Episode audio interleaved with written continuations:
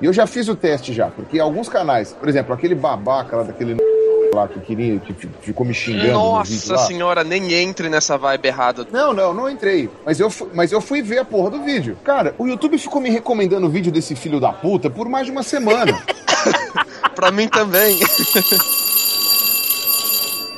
Pois bem, classe, bem-vindos a mais uma aula. Vou começar a chamada aqui, tá? É, vocês me desculpem que eu tô um pouco de ressaca. Mas, vamos lá. Pô, professor, de novo. O cara me deu ressaca pra dar aula. É, paciência, paciência. Nem pra chamar nós pra beber junto. É, a gente não tá reclamando que você tá bêbado, tá reclamando que o senhor chamou a gente de novo.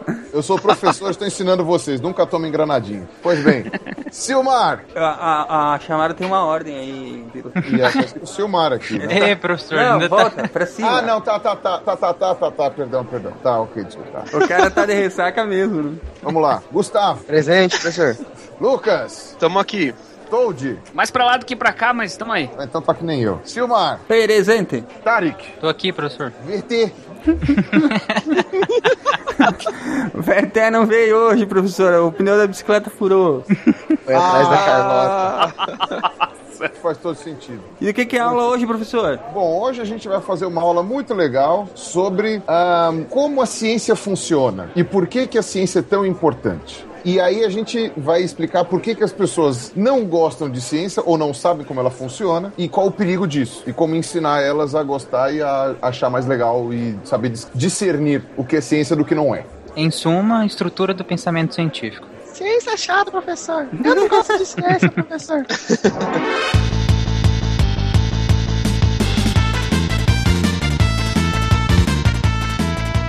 Aí pessoal, aqui é Silmar de Chapecó, Santa Catarina e a chama da vela escorre, seu pequeno lago de luz tremula, a escuridão se avoluma e os demônios começam a se agitar. Olha só, nossa senhora, palmas. Muito bom, muito bom. Olá pessoas, aqui é o Pirula de São Paulo e eu adoro criacionista moído no café da manhã.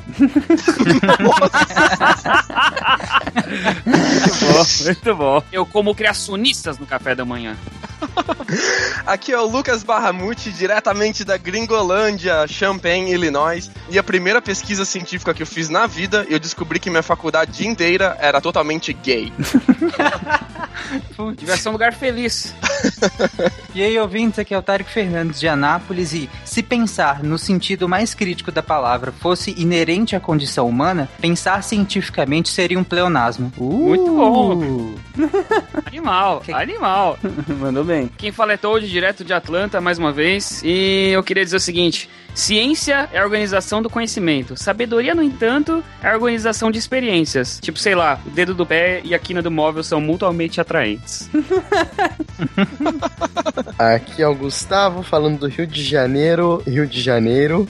E eu penso, logo eu sou enganado, penso muita merda, eu erro pra caramba. eu penso, logo eu compartilho o que eu vi no Facebook, né? Você tá bem, Gustavo? Você tem certeza que não tá bêbado, nem Para drogado? isso, Gustavo. Para de usar essas coisas. Penso, logo dá merda. Vocês estão ouvindo o SciCast, o podcast sobre ciência mais divertido da internet brasileira. Science World Beach.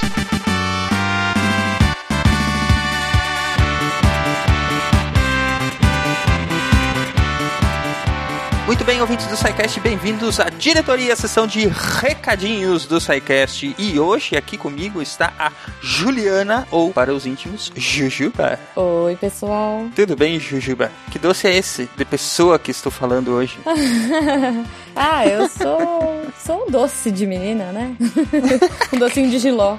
Então, a Juliana está aqui hoje para me ajudar a falar sobre uma coisa muito importante para o SciCast, que é a parte comercial do SciCast, porque a Juliana, ela é quem cuida da parte. Como é que eu falaria, Juliana, no mercado publicitário? A Juliana cuida da conta do SciCast para o mercado publicitário? Sim, com certeza. Muito bem. Enfim, né, Juliana, cansados, né, de bater cabeça, nós abrimos uma agência para cuidar do SciCast, para cuidar Sim, dos interesses senhor. comerciais do SciCast, É isso aí. tentar fazer finalmente eh, o SciCast se tornar viável financeiramente, né? É, a gente vai trair o movimento agora. Vai começar. Vamos tentar fazer nós mesmos, né? Vamos tentar fazer nós mesmos essa parte comercial para ver se deslancha. Sim, porque a gente sabe vender, né? A gente sabe o que é A legal. gente sabe qual é o produto que a gente tem que vender, né? Exatamente. Não adianta uma pessoa que não conhece falar do SciCast, né? Acho que quem gosta, quem trabalha, quem tá aqui dentro sabe muito mais como explicar e como chegar nas pessoas e contar esse projeto que é tão bacana, né? É isso aí.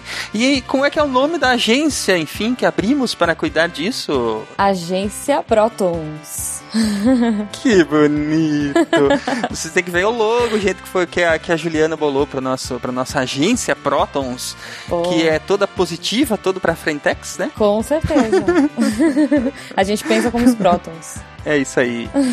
sempre de forma positiva, sempre de forma a levar a ciência para o maior número de pessoas e de forma divertida, né? Com certeza. Senão não tem graça. Bom, enfim, é isso aí. Vamos deixar os contatos comerciais da agência Protons aqui embaixo. Quem cuida dessa parte toda é a Juliana, vocês vão falar diretamente com ela. É isso aí. Pode me mandar e-mail.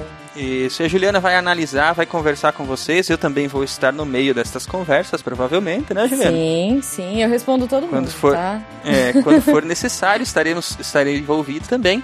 E nós vamos conversar com quem quer que queira anunciar no SciCast e Sim. encontrar a melhor forma e os melhores valores, as melhores alternativas para vincular nomes de empresas e produtos a- a- ao trabalho que a gente faz aqui no SciCast, né, Juliana? É. E Silmar, uma coisa interessante é que a gente começou a receber contatos de pessoas assim, que estão assim, ah, mas a minha empresa é muito pequena, ou puxa, eu tenho um projetinho pequenininho que eu queria anunciar. Galera, não, não tenham medo, não tenham receio, a gente tá agora. Saquete é tipo coração de mãe, braços abertos e sempre cabe mais um. A gente está começando no mercado publicitário, né? E é exatamente por isso que a gente quer ter essa proximidade e conversar para encontrar alternativas. Não é o projeto que tem que ser grande ou pequeno, e sim a intenção do projeto que tem que ser grande ou, enfim, a intenção é que é importante. O, o produto, ou o serviço, ou a empresa, ela tem que estar alinhada com os valores que a gente defende no SciCast, né? Com certeza. Enfim, quem gostar mais de um, de um contato mais direto com a Juliana, que também eh, já está participando das gravações do SciCast, Sim, também se senhor. tornou uma SciCaster, né, Juliana? Opa, É, qual que é o teu Twitter, Juliana? meu Twitter é o arroba jujubavi. JujubaVI. VI, é isso aí. Muito bem, sigam a Juliana lá no Twitter, conversem com ela, conversem com, o- com a agência Protons, que está aí sobre, as sobre as asas da Juliana, e vamos lá, Sim. vamos conversar, vamos tentar fazer o SciCast chegar ainda mais longe, né, pessoal? É isso aí. A gente precisa crescer e dominar o mundo, quem sabe? Como o Pink cérebro. Quem sabe, né? Muito bem. Os contatos da agência estão aí no post. ah, os links para as redes sociais do SciCast estão aí no post. Não vamos enchê-los com isso. E vamos diretamente ao episódio de hoje, né, Juliana? Sobre pensamento científico. Está Sim. sensacional esse episódio. Tá muito um legal. debate maneiríssimo com a presença sempre ilustre do Pirula e do Matheus Gonçalves e também do nosso querido ouvinte de estimação, o Lucas Barramute. Ah, não, Balaminute. Ah, pra mim é Barra... Eu não consigo nem ler o, o, o nome dele, que não Barramute. Mal aí, Lucas. É. É isso aí então, gente. Nos vemos daqui a pouco lá na leitura de e-mails e feedbacks. Então vamos ao programa. Até mais. Até, bom programa.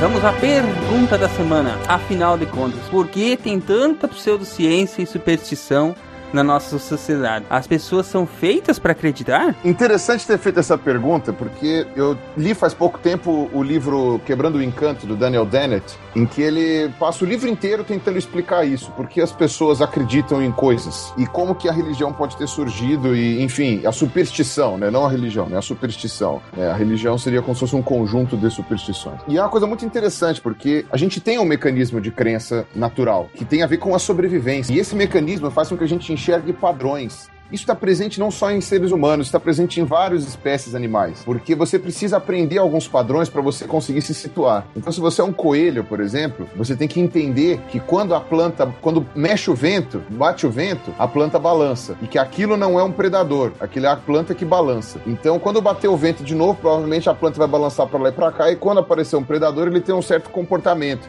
Tipo, ele não anda de lado, ele não vai sair flutuando, sabe? Se for uma raposa, por exemplo, assim. Então você aprende a seguir certos padrões. Isso daí serve pra, acho que para todos os vertebrados, né? Para invertebrado aí eu já não sei como é que funciona. E nós seres humanos a gente tem isso daí também, né? A gente tem esses padrões que a gente vai formando na nossa cabeça, que vem desde a época em que nós éramos nômades no meio da savana. Uma maneira que a gente tem de organizar esses padrões na nossa cabeça é que faz com que a gente não aceite quando eles saem do padrão, quando o padrão se desvirtua e ele não está mais sendo obedecido. A gente tem essa questão dos padrões e quando a gente, e quando a gente percebe que esse padrão não está sendo obedecido, a gente procura subterfúgios para tentar explicar por que, que ele não está sendo obedecido. E aí você começa a fazer correlações causais que não são reais. Só que por um viés de confirmação você acaba acreditando. E isso era uma coisa necessária quando você estava no meio da, da, da, da savana. As pessoas elas lembram muito pouco como que é.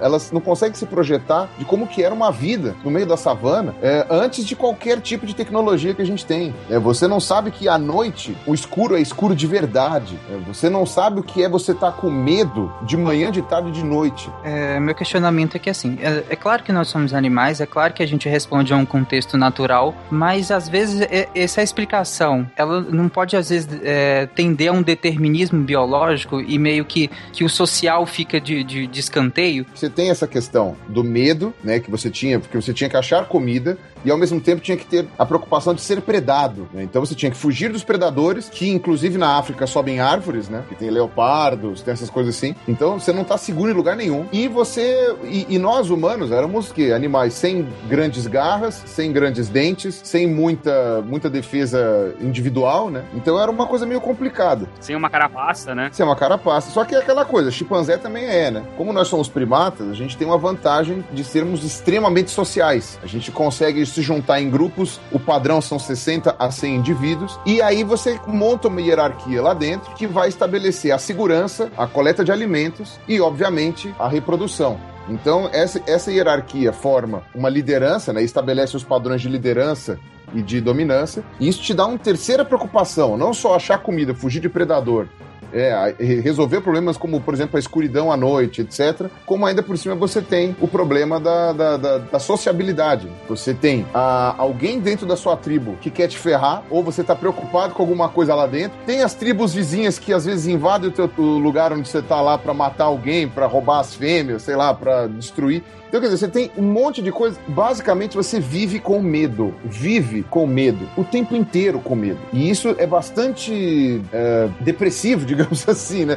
Não é nem depressivo, é, é, difícil conviver, né? Isso do medo que você comentou agora é interessante pelo seguinte: ele tem esses dois. Tem, tem dois lados. Esse que você está falando, que é, é, é, é o medo de morrer, a questão da sobrevivência, mas a gente sabe que, assim, as evidências, elas são indispensáveis quando a gente vai querer construir algo, sabe, um entendimento de intelecto saudável e seguro. E ao mesmo tempo, a gente ainda hoje a gente sente medo e novamente o medo aí de ver que as nossas crenças elas são subordinadas a uma autoridade investigativa de razão. É, então, é, eu acho que tem, tem um conflito de medos aí, você não acha, cara? A, a questão é acreditar em coisas. A pergunta inicial foi sobre acreditar. Né? Acreditar em coisas serviu para dar um suporte para criaturas racionais que têm medo de tudo. Então, você precisa acreditar, e isso daí, inclusive, vai no respaldo. Por exemplo, você é um filhote de humano. Você é uma pessoa altamente indefesa. Se o teu adulto, se o adulto chega e fala, se você comer essa plantinha, você morre, a sua tendência é acreditar. Porque você é arriscado demais duvidar do adulto. É arriscado demais. O risco de você questionar o adulto quando você é criança é muito grande. Então a gente tem esse mecanismo de acreditar em alguma coisa, né, em alguma autoridade, é, até por uma questão de sobrevivência. Né? Foi selecionado isso isso. Crianças que não acreditavam nos adultos comeram a, o cogumelo venenoso, sei lá, pularam do precipício, né, não passaram os genes para frente. Não, mas aí a questão é assim, da, acreditar na, na, figura que está ali é, autoimposta como, no poder, eu, eu, acho que é uma coisa, mas assim, a, já passar isso pro metafísico, entendeu? Eu acho que aí já é um salto um pouco maior. Mas eu tô falando, você vai somando o nossa busca por padrões. Quando você colocou uma explicação que não precisa ser necessariamente sobrenatural no começo, mas uma explicação que a causa não é, não tinha a ver. Ah, eu cocei minha orelha, por isso que, sei lá, o, o elefante destruiu aqui a árvore que a gente vivia. Então, então é, é, eu não vou mais coçar minha orelha, sabe? Você começa a Uma estabelecer sensação esse de tipo- controle. isso, uma sensação de controle que é agradável ao cérebro. Porque essa sensação de controle faz com que você sinta menos medo e menos insegurança. Então, ah, quando você estabelece isso daí, aí sim, aí depois que você tem essa explicação, tudo que vem depois vem com relação ao social. Aí são relações entre os, ser- os indivíduos que vão gerando esse tipo de coisa. Porque aí um percebe que o outro está acreditando, então ele leva vantagem nisso. Ou então ele percebe que o grupo fica mais coeso para, sei lá, atacar uma tribo vizinha quando ah, todo mundo acredita em tal coisa. Então, quer dizer, você começa a estabelecer esse tipo de coisa.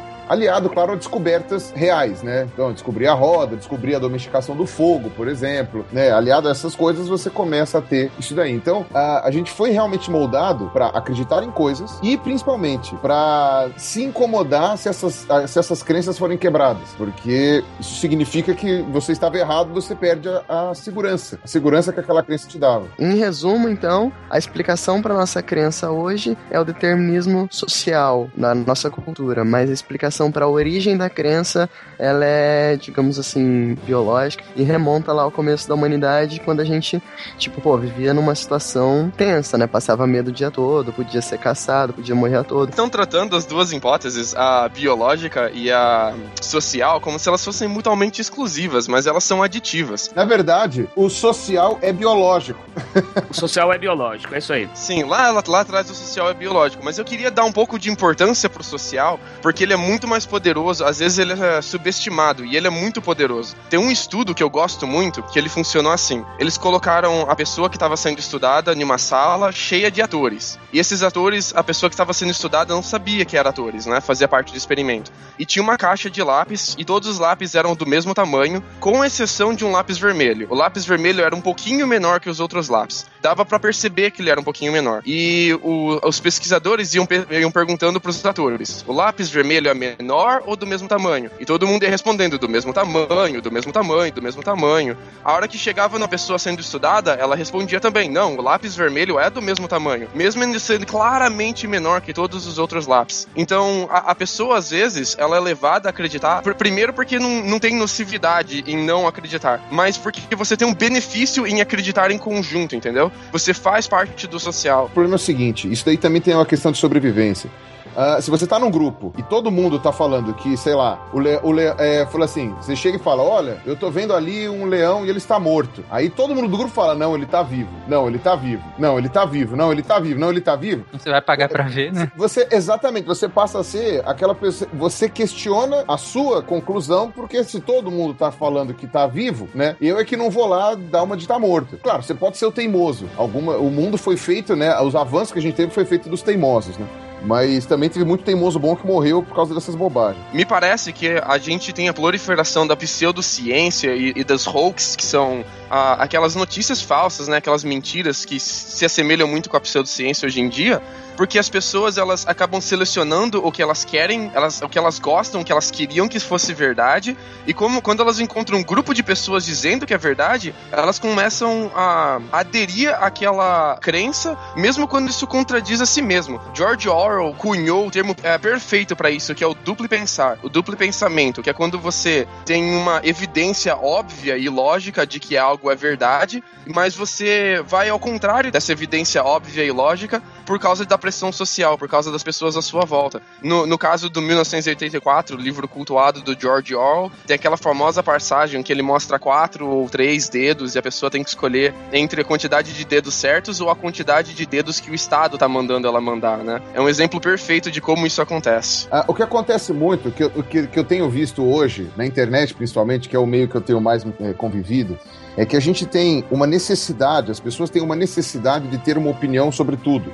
E você tem que ter opinião formada sobre qualquer coisa. E como você, como você não está acostumado a, a refletir sobre os dois lados, a investigar as evidências, a fazer tudo aquilo que a gente sabe que tem que ser feito, né? E a gente também às vezes cai nesse, nesse tipo de falácia, né? É, a pessoa ela vai acabar se guiando na opinião de quem está mais perto. Então, por exemplo, se a pessoa está na dúvida, ela não tem opinião formada sobre evolução e criacionismo, por exemplo. Se a, o meio que cerca esta pessoa é criacionista, ele vai. A, a tendência é que ele jogue a peteca para os outros resolverem. Ele vai perguntar para todo mundo, todo mundo é criacionista, e vai falar: ah, então resolveu, minha questão está respondida. É. Então você tem muito disso daí também do meio em que você está inserido. E para quem pensa que isso é novo, que chegou com a internet, tem um filósofo dinamarquês, o nome dele é Kierkegaard, ele, ele tem uma definição de sujeito estético que é justamente é que ele, ele diz que as pessoas têm uma, uma angústia tão grande de tomar decisões, às vezes, que ela deixa para os outros. Então os outros tomam as decisões e elas o seguem.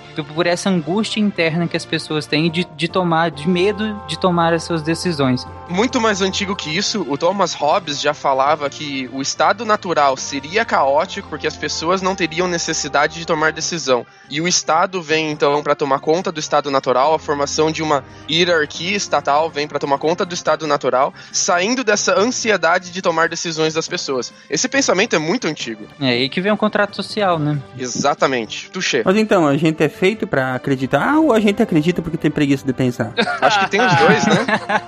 então, acho que os dois. Surgiu como uma necessidade e se manteve como uma preguiça. Como tudo no mundo. é, pronto.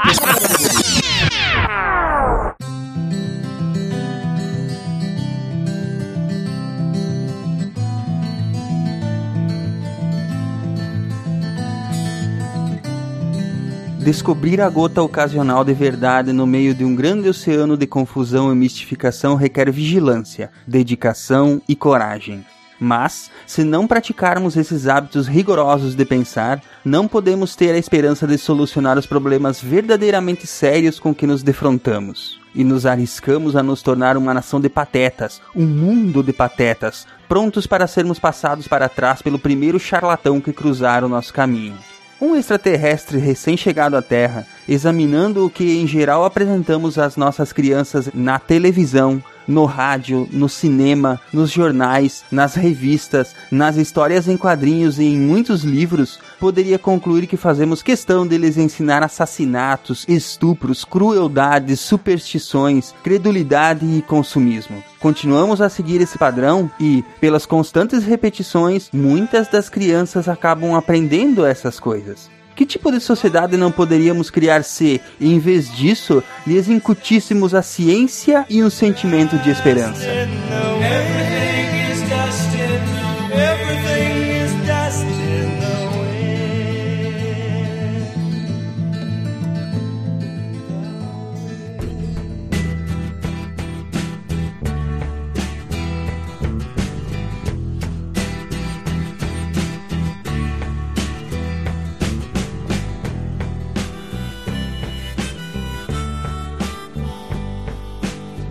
Muito bem, gente. E aí, depois dessa introdução maravilhosa, afinal de contas, por que a ciência? Por que nós deveríamos optar pela ciência e pelo pensamento lógico na nossa sociedade, enquanto contrato social? Acho que a gente deve aderir à ciência porque science works bitch. Ela não é perfeita, ela não é uh, o melhor que a gente podia ter feito, mas é o melhor que a gente conseguiu até agora. Ela é um processo, ela é um pensamento, ela é uma técnica, uma ferramenta para que você chegue a respostas de forma efetiva, verificável e que você você possa disseminar esse conhecimento. E os benefícios dela, perto de todas as outras filosofias que já conseguimos criar até agora, é indiscutível. Desde que ela não bata de frente com alguma crença. É, mas aí é que tá, é, Matheus. É por isso que eu falei enquanto contrato social, né? A gente tem que pensar no seguinte: a gente, enquanto sociedade, tem que encontrar valores comuns que todos possam, é, possam conviver, né? E a ciência e o pensamento lógico, ela apresenta essa possibilidade é, de ser o nosso esteio de contrato social, né? Porque se a gente for pegar qualquer uma das, das crenças espalhadas pelo mundo, elas são é, excludentes uma a outra, né? Uma não aceita a outra. Enquanto que a ciência tem essa possibilidade de ao mesmo tempo em que ela busca constantemente pela verdade, ela também admite que nunca vai conseguir chegar à verdade plena, né? Na verdade, é isso que, que corrobora justamente a validade do pensamento científico. É que ele não se permite afirmar que está plenamente correto de forma definitiva, entendeu? Ele é uma, reiter, é uma iteração de verificações e verificações. Então a gente fala assim, pô, mas como é que a gente pode confiar na ciência se uma hora a ciência fala uma coisa e outra hora a própria ciência se, se desmente? Mas esse é o fundamento da ciência. Tem uma hipótese sobre algum assunto, você desenvolve uma teoria sobre isso, faz as validações necessárias e amanhã ou depois você continua duvidando dela, vamos dizer assim, para tentar chegar numa verdade melhor, entendeu? Ou algo mais próximo da verdade possível, mas nunca numa verdade absoluta. O mais interessante é isso, não é o, o negócio não é a mudança de ideia da ciência. A mudança de ideia da ciência é, é, é óbvio porque você vai descobrindo coisas novas. Você tem os fatos, certo? Os fatos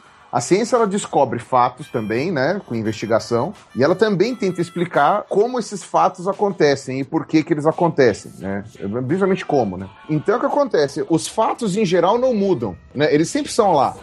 O que muda é o nosso conhecimento sobre os fatos e a nossa explicação para eles. É. Então, é, quando a ciência muda de ideia, ela muda para uma melhor ainda. Ela muda para uma coisa melhor, uma coisa que está explicando mais que passou em mais testes de validação, que explica de uma forma melhor aquele evento, né? Essa questão de mudar de ideia, é, muitas vezes a gente, é, não, na verdade, não mudou, entendeu? O enfoque foi diferente, foi sensacionalizado, foi, entendeu? A, a imprensa, nossa imprensa é cientificamente é péssima, então, tipo, muitas coisas nem mudaram. O melhor exemplo que eu sei disso é a história do ovo, cara. Uma hora falam que o ovo faz bem, uma hora que faz mal, mas quando você real, entra nos estudos de verdade para ver o que cientistas descobriram é mais ou menos assim. Foi descoberto que o ovo ajuda as pessoas nessa condição específica. E muitas vezes nem fala ajuda, né? Fala assim, relaciona-se com tal produção de hormônio, relaciona-se com alguma coisa assim. E aí chega o jornalista e fala: ah, é ruim, ah, é bom. Aí vai sempre mudando. Aí as pessoas acham, nossa, a ciência muda muito. Ou ele vai aumentar a sua expectativa de vida. O jornalista vem e fala: ele vai curar as suas doenças, ele vai te emagrecer, ele vai te, te deixar sexy.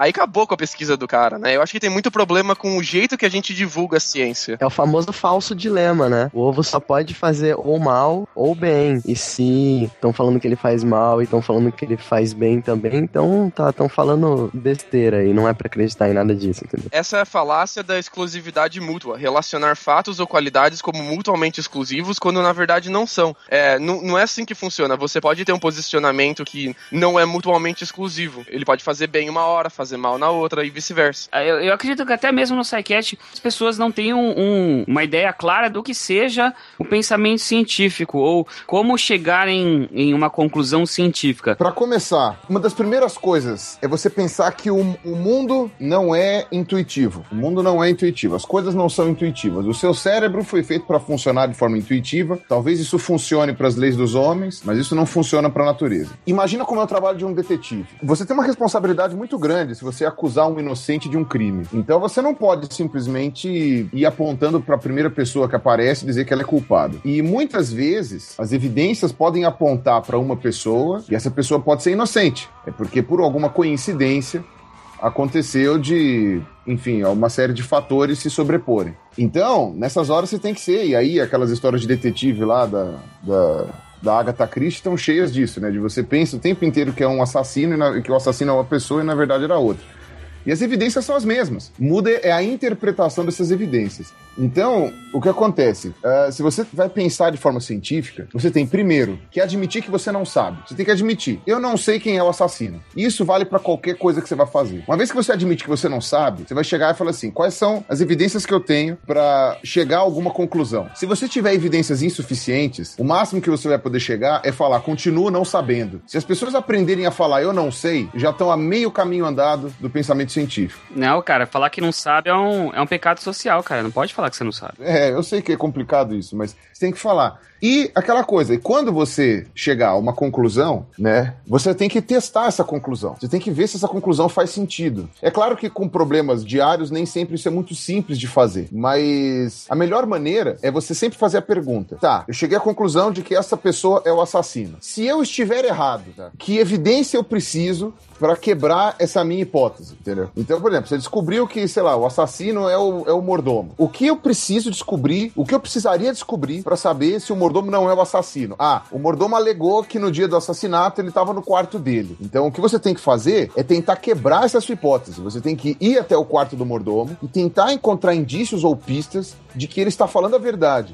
Se você conseguir algum indício de que o mordomo está falando a verdade, toda a sua hipótese, com todas as suas evidências, quebraram. O mordomo não é mais o assassino. Não pode ser. Pelo menos não diretamente. Isso que você está falando é o conceito de ponto de falseabilidade? É lógico. E principalmente, se você encontra uma alternativa, por exemplo, isso, isso não é uma regra constante, você não pode aplicar como uma lei, porque essa parte do pensamento científico é só uma ferramenta para te ajudar, que é o que ele chama de navalha de Ockham, né? Você vai escolher sempre o caminho que parece mais simples, né? Então, se você tem duas hipóteses, quem é o assassino? O assassino é o mordomo ou é, sei lá, a esposa do, do viúvo lá, do, do, do morto? A viúva, ela estava em Paris, então ela precisou voltar para conseguir achar um punhal para poder dar nele, para depois voltar para lá para encontrar o álibi perfeito e blá blá blá blá. Tem uma chance disso ser verdade? Tem. É muito pequenininha, mas tem. O mordomo precisava sair do quarto dele, dar o tiro no cara e voltar. Pronto. É, Então, você vai preferir, você não vai dizer que ela é essencialmente a hipótese verdadeira, mas você vai preferir investigar hipóteses ah, mais simples, porque envolvam menos passos para ser alcançado.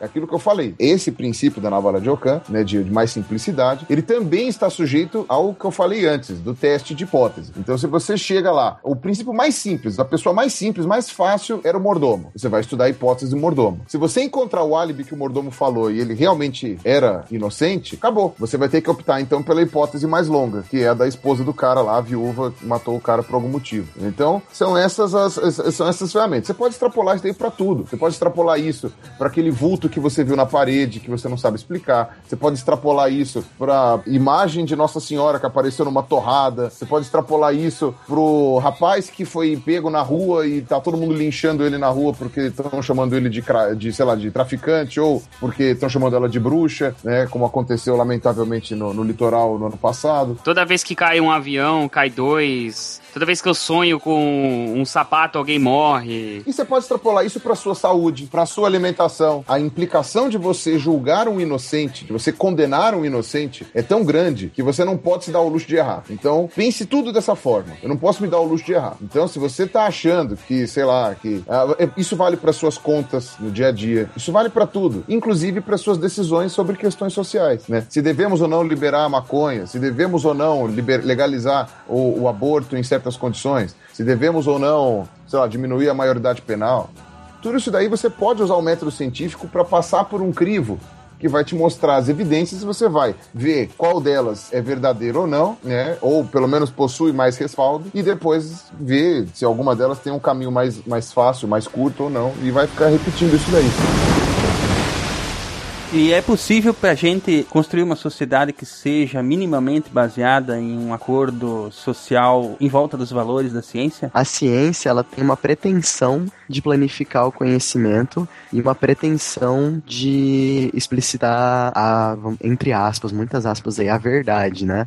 Dentro da ciência tem contradições, dentro da ciência, utilizando-se do método científico, a gente tem charlatões, assim, por exemplo, ah, vamos lá, ou você pode ou fazer isso que o Pirula falou, que estaria dentro do método científico, ou você pode fazer igual o cara que ganhou o prêmio Ig Nobel em 93 que ele fez uma pesquisa concluindo que 200 pessoas foram abduzidas por aliens porque elas acreditavam fortemente que elas tinham sido abduzidas por aliens. Logo, elas têm que estar certas, entendeu? Porque nada fazia elas mudarem de ideia. Isso tá dentro da ciência, supostamente dentro do método científico, mas não é o que a ciência busca, entendeu? Isso está dentro da ciência, mas não está dentro do método científico. Exato.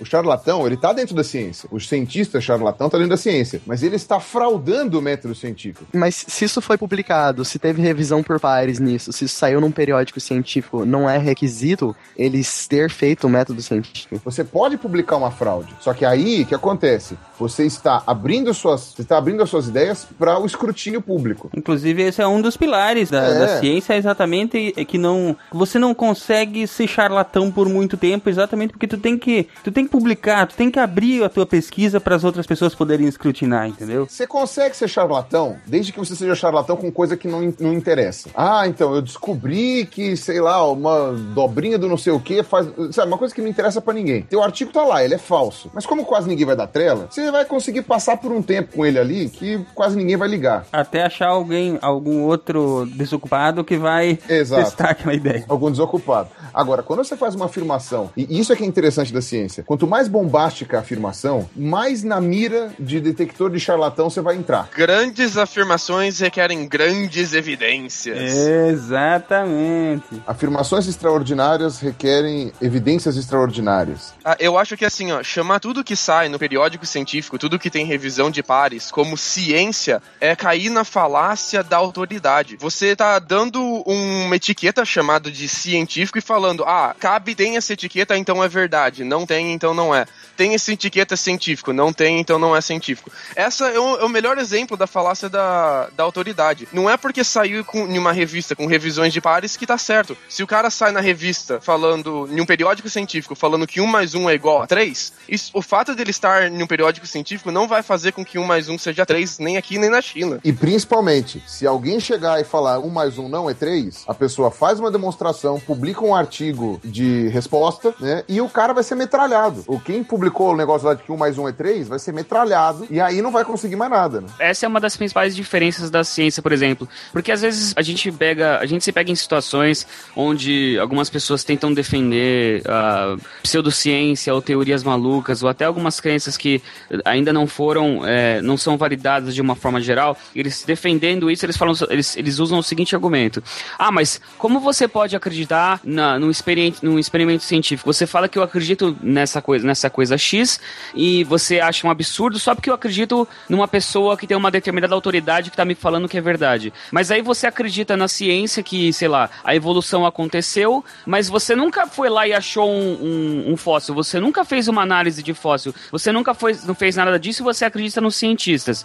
Existe esse argumento. Só que logo em seguida você tem que devolver, né, de de uma forma, né, educada pra pessoa, de preferência. Falar, não, mas se alguém fizer uma, uma, uma alegação dessa absurda, toda a comunidade científica vai conseguir provar que a pessoa tá errada e eu, se eu tiver o mínimo conhecimento dentro daquela área, eu também consigo provar que ele tá errado. Eu tenho é, subterfúgios pra pra chegar numa conclusão com provas que aquela pessoa está errada, entendeu? Uma coisa importante para ser levantada aqui é o seguinte: a gente esquece às vezes que é preciso é, admitir que a gente não é tão inteligente quanto a gente gostaria de ser. Exato. Então, assim, você obviamente não pode ir na falácia de qualquer um, mas também você tem que admitir que, baseado nas evidências que você tem, é, acreditar que você tem muita gente falando nisso, algumas das, daquelas pessoas ao, menos as mais inteligentes, vão conseguir sustentar os seus próprios argumentos para as outras pessoas. Né? Você pode não estar não tá entendendo a complexidade de um, de um determinado problema, mas se, se o assunto é com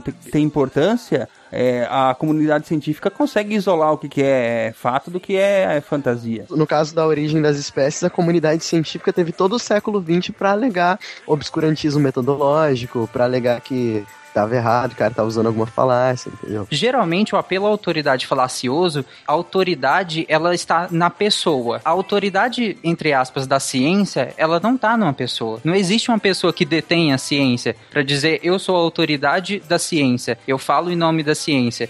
A ciência ela está distribuída, a ciência ela, ela, ela é autorregulamentável. Então a, a falácia da autoridade, ela é falácia quando a autoridade se baseia numa pessoa só e essa pessoa se diz autoridade. A ciência não é assim. A ciência ela tem mecanismos e ela não, não se baseia numa pessoa. Quando a gente está falando de uma ciência experimental, ela tem que ser reprodutível. Então, se você encontrou determinada coisa e você colocou num artigo científico qual, qual foi o caminho que você fez, qualquer outra pessoa tem que ter condições em qualquer outro lugar de repetir essas, esses experimentos e chegar à mesma conclusão. Se por um acaso você ou você comeu bola, ou você foi, sei lá, foi sacaneado, ou você teve azar, ou você foi realmente fraudulento, você inventou realmente coisa, é questão de tempo para que alguém queira repetir esse dado em algum outro lugar, vai descobrir que não dá para fazer e vai reportar.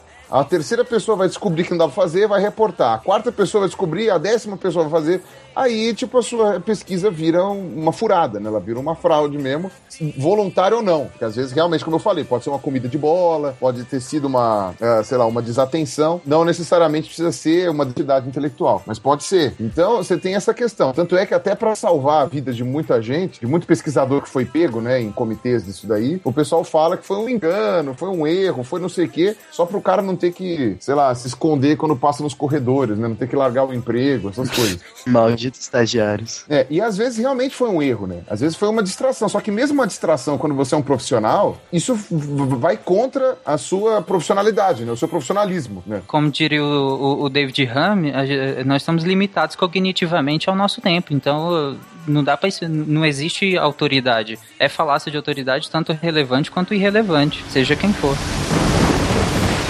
É, vamos falar um pouquinho sobre os princípios, os pilares do pensamento científico. O princípio fundamental seria de que o, o objetivo da ciência é compreender o universo e a realidade em sua totalidade. É uma ousadia, né? Mas é essa a tentativa. Acho que essa é a base da base da base. Por né? isso que você chama princípio fundamental, né? Também tem o que o pessoal chama de princípio uno, né? A ciência é única, pois o universo observável e que a gente pode testar também é. A gente é limitado às nossas experiências e a experiência de um amiguinho pode não ser a experiência do outro amiguinho e às vezes os dois usando do método científico podem chegar em conclusões contraditórias. É, mas a afirmação não é sobre a resposta. A afirmação é dizendo que o princípio é uno, porque a ciência é una, porque o universo é um só. É, dadas as mesmas condições, a mesma experiência tem que resultar no mesmo resultado. Ou então você É. não tem uma. Você não tem uma conclusão. Exato. Mais um legal, ó, princípio naturalista, que nunca se deve usar o sobrenatural para descrever a natureza e o universo. Aqui seria bom definir sobrenatural, né? Qualquer explicação que não, que não possam ser naturalmente verificáveis, né? Então, porque, por exemplo, o sobrenatural é uma coisa muito relativa. Por exemplo, o magnetismo foi considerado sobrenatural por muitos anos. Aham. E quando o pessoal descobriu o mecanismo que podia gerar o magnetismo, descobriu a- a- o processo, ele deixou de ser sobrenatural e passou a ser natural. Então é que nem aquele negócio do pessoal estudando antimatéria,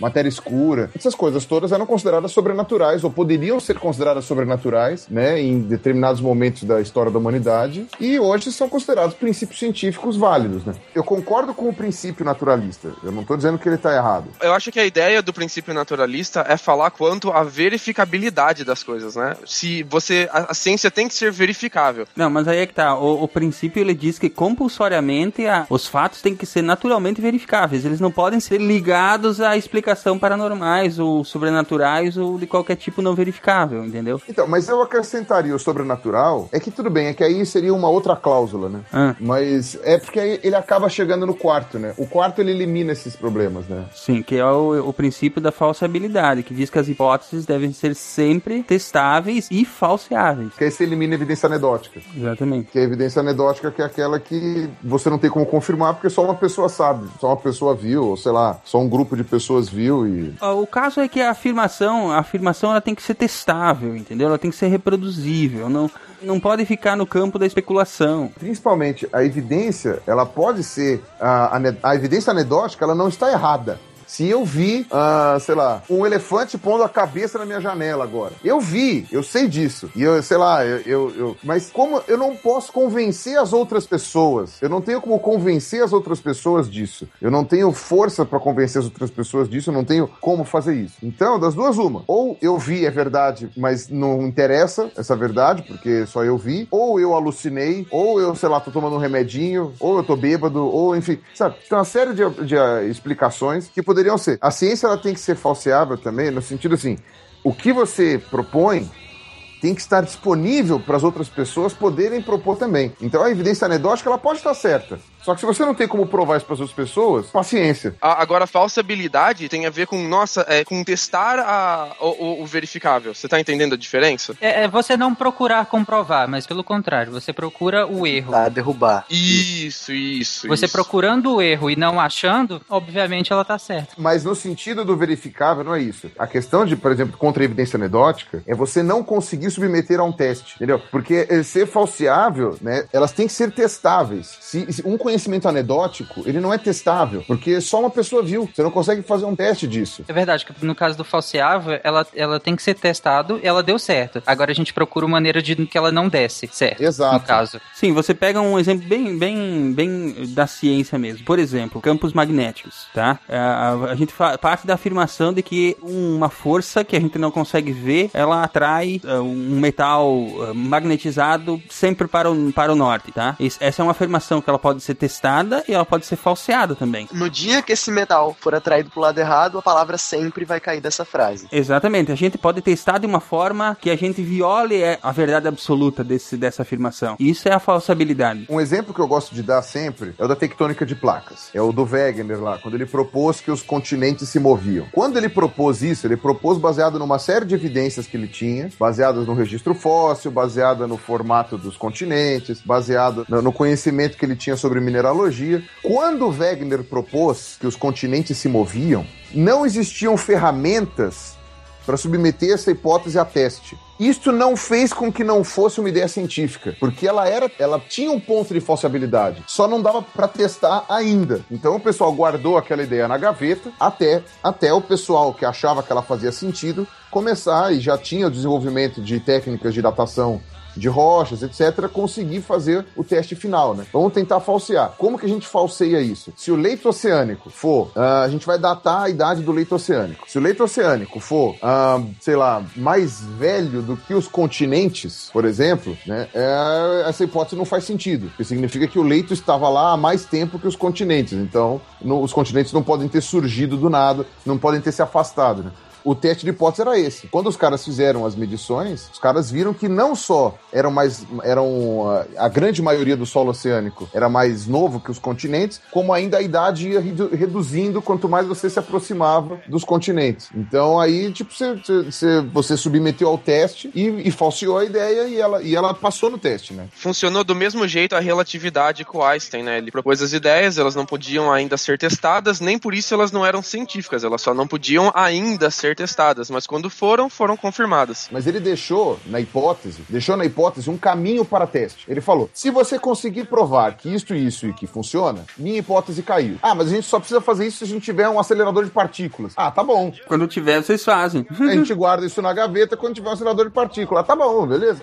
Foi aquela coisa. Você deixa a hipótese com um mecanismo para que ela possa ser provada errada. Tem algo mais simples, gente. Por exemplo, é, exemplificar que a Terra é redonda. Tem gente até hoje que acha que a Terra não é redonda. Mesmo Aristóteles, lá, sei lá, quase 2.500 anos atrás, ele já tinha uma forma de, de demonstrar isso. Hoje em dia a gente consegue provar isso de várias formas. Sei lá, só um eclipse já, já dá para você ter um- uma determinada base sobre isso. Existem cálculos, a gente já tem toda uma metodologia para poder provar isso. Mas lá atrás, a gente tinha como demonstrar isso de alguma forma. Apesar de algumas pessoas falarem assim, ah, olha, não, eu não, tenho certeza, ok, essa é a minha, essa é a minha hipótese. Amanhã, quando a gente tiver ferramentas para isso, a gente prova transforma isso numa teoria, entendeu? O último pilar da ciência aí seria, no caso, o princípio da generalidade e simplicidade, ou mais conhecido como a navalha de Ockham. O que, que é isso? É o- É Ockham. É o Khan. A galera tracker se manifestando. O Okan é muito interessante. Quem explica muito, muito legal a história do Okan foi o Christopher Hitchens no livro Deus Não É Grande. Ele fala quem foi Okan. E Okan, ele era religioso, né? Ele era monge, se não me engano. E ele propôs a ideia do mecanismo de, de quanto mais simples o caminho, mais preferível ele seria. Se você tem duas hipóteses igualmente possíveis, a mais simples deve ser a preferida. né? A, a ideia do Ockham era basicamente essa. né? E ele fez isso justamente para propor a questão da existência de Deus, né? porque ele era um religioso, tinha toda a questão da história de vida dele, que era uma coisa bem interessante. Então a, a navalha de Ockham surgiu como um mecanismo de confirmação religioso. Só que aí o que acontece? A, a quantidade de evidências que foi sendo feita, somado com o princípio naturalista, etc e tal, por exemplo, com relação à evolução e ao criacionismo, foi mostrando que o caminho mais simples era a evolução. A evolução era um caminho mais simples do que a, a criação divina, não pela quantidade de passos, mas pela plausibilidade de cada um desses passos. Né? Então a evolução ela precisa de uma série de conjuntos de fatores que existem, todos eles existem, estão presentes hoje na natureza. A gente vê eles acontecendo em menor escala, em escala de tempo humano. Então você só precisa extrapolar um fato existente. Só isso. A evolução, ela é só isso. Então, ela é muito mais preferível, e eu estou colocando isso daí na época do Darwin, né? Ela era muito mais preferível do que a ideia de criacionismo, em que você tinha não que extrapolar um fato existente, você tinha que pressupor algo miraculoso, algo inexistente. E só isso já quebrava o princípio da navalha de Ockham. Então, se tem duas hipóteses para explicar um fato, geralmente a mais simples é a preferível, a menos que você tenha bons motivos para não escolhê-lo. A ciência é um empreendimento coletivo que abraça muitas culturas e abarca as gerações. Em toda era, e às vezes em lugares os mais improváveis, há aqueles que desejam com grande paixão entender o mundo.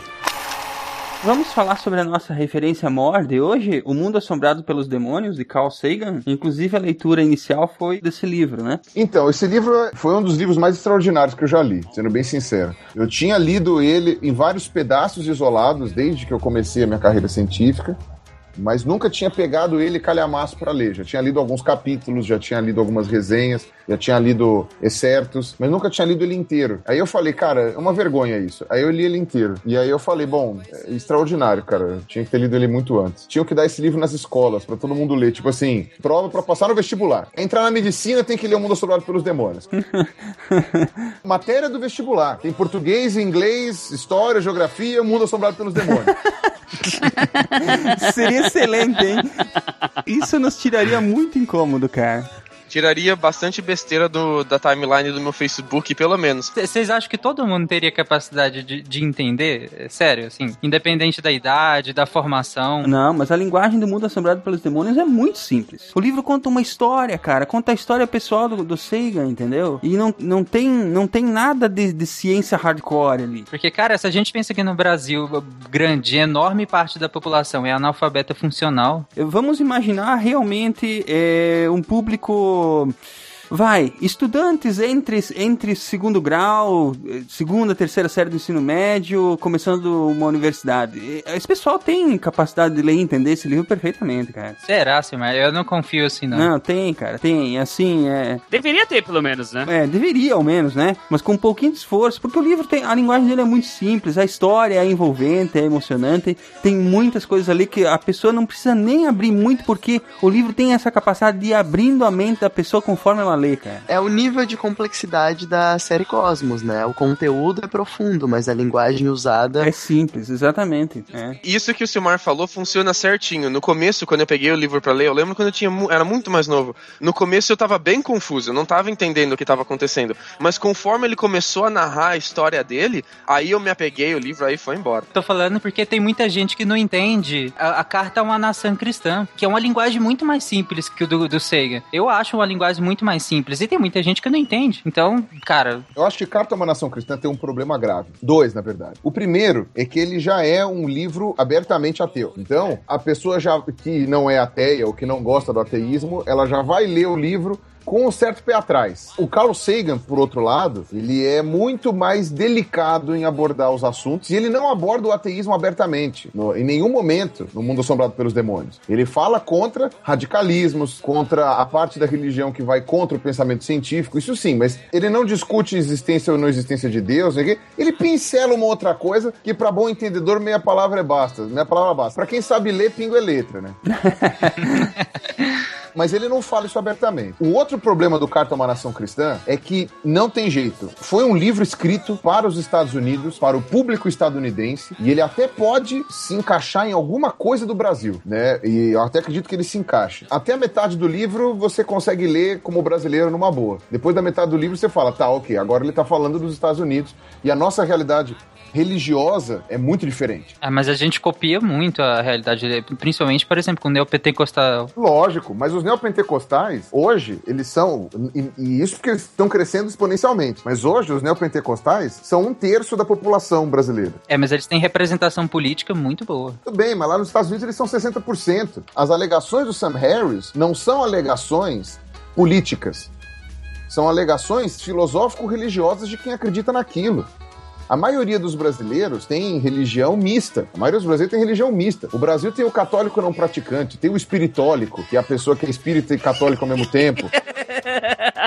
Excelente o nome. Ele tem o umbandista, ele tem o, o, o candomblecista, que finge que é católico pros outros, mas na verdade é do candomblé, sabe? Você tem o sincretismo. E isso daí não são é, minorias de facções de um determinado lugar. É muita gente. Isso daí a- é minoria, soma 10% da população, o outro soma 20%, o outro soma 40%, sabe? É gente pra cacete. A nossa realidade religiosa é muito diferente dos Estados Unidos. Eu gosto desse exemplo que você acabou de dar da carta, porque ela mostra duas maneiras de você comunicar o pensamento científico. Aqui eu chamo de Richard Dawkins, que é a mais radical, e aqui eu chamo de Carl Sagan, que é a mais sutil, mais delicada. E a maior lição que eu aprendi com, com esse livro do Sagan é que é muito mais fácil educar alguém sobre razão e método científico, usando um tema que ela demonstra curiosidade ou curiosidade natural, e depois você volta para aquele tema que ela se opõe fortemente, do que se você bater de cara de frente com ela, se você bater cabeça direto. Se você chegar para uma pessoa, por exemplo, um religioso,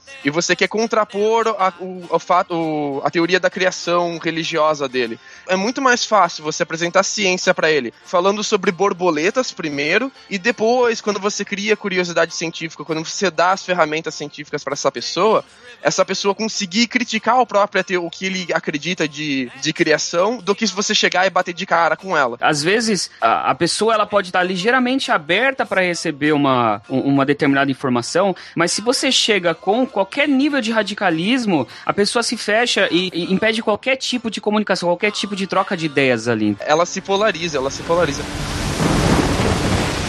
Eu vou dar um exemplo muito pessoal, muito íntimo meu agora. Tem a minha avó, que é a dona Toninha, e ela era completamente homofóbica por causa do- da maneira com que ela foi criada. A, a- toda a vida dela, ela foi instruída para ser homofóbica. A família dela era homofóbica, a igreja dela era homofóbica, e ela, ela nem pensava duas vezes. Para ela, ser homossexual é errado, é pecado e acabou. Então, eu, a partir desse livro do Sagan, o que eu aprendi com ele, eu comecei eh, esse experimento com a minha avó. Que assim, eu selecionei ela primeiro e eu selecionei a homofobia dela como objeto de estudo. Depois, em vez de falar sobre homofobia com ela, que é um assunto delicado, que é causar a polarização, ia fazer ela se fechar contra esse assunto, eu descobri que ela gosta muito de jardinagem. Ela adora programas de jardinagem, adora flores. Então, primeiro eu mostrei pra ela programas simples de jardinagem, de flor, pedaços de documentário que passava na Globo, coisas que eu catei no YouTube, coisas sobre botânica, sobre borboleta, sobre beija-flor.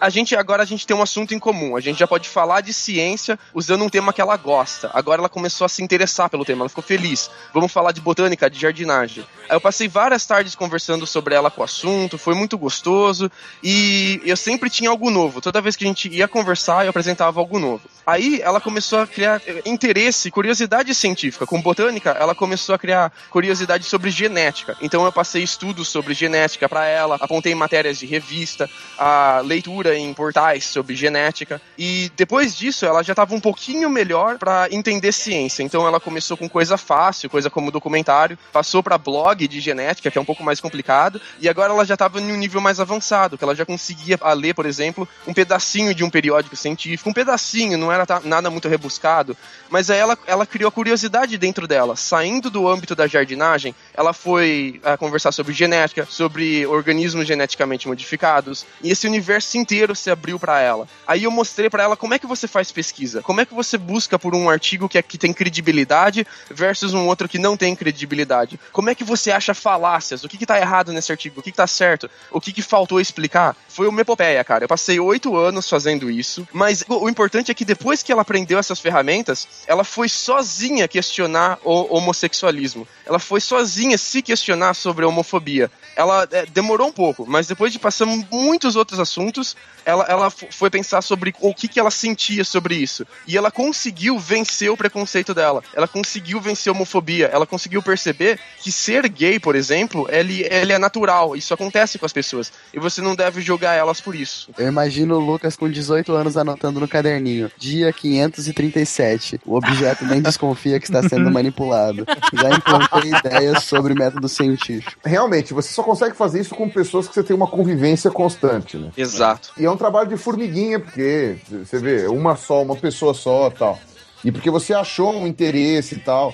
E, e, por exemplo, você conseguiu fazer com que ela lesse papers ou lesse mensa é, é, blogs e coisas assim que fossem do interesse dela.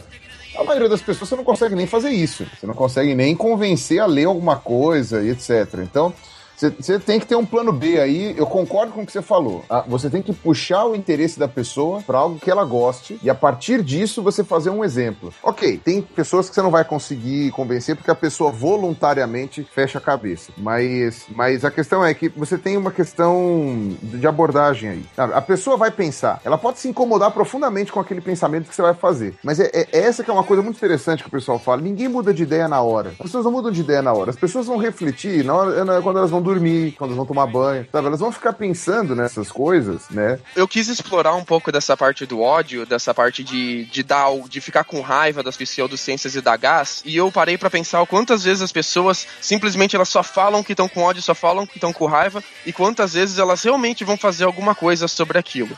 Eu peguei um, um texto de um site de notícias independentes, tava falando que tinham descoberto que maconha curava câncer. E é, é aquela, é aquela história. é, quando você faz alegações extraordinárias, você precisa de provas extraordinárias. Movido por esse ódio, então eu fui conversar com a autora. Não em público, porque bater boca em público, ela vai querer defender a credibilidade dela, vai ficar ba- batendo cabeça. Mas eu, eu chamei ela pra conversar em um canto. E eu falei, ah, me mostra as fontes desse seu, desse seu artigo.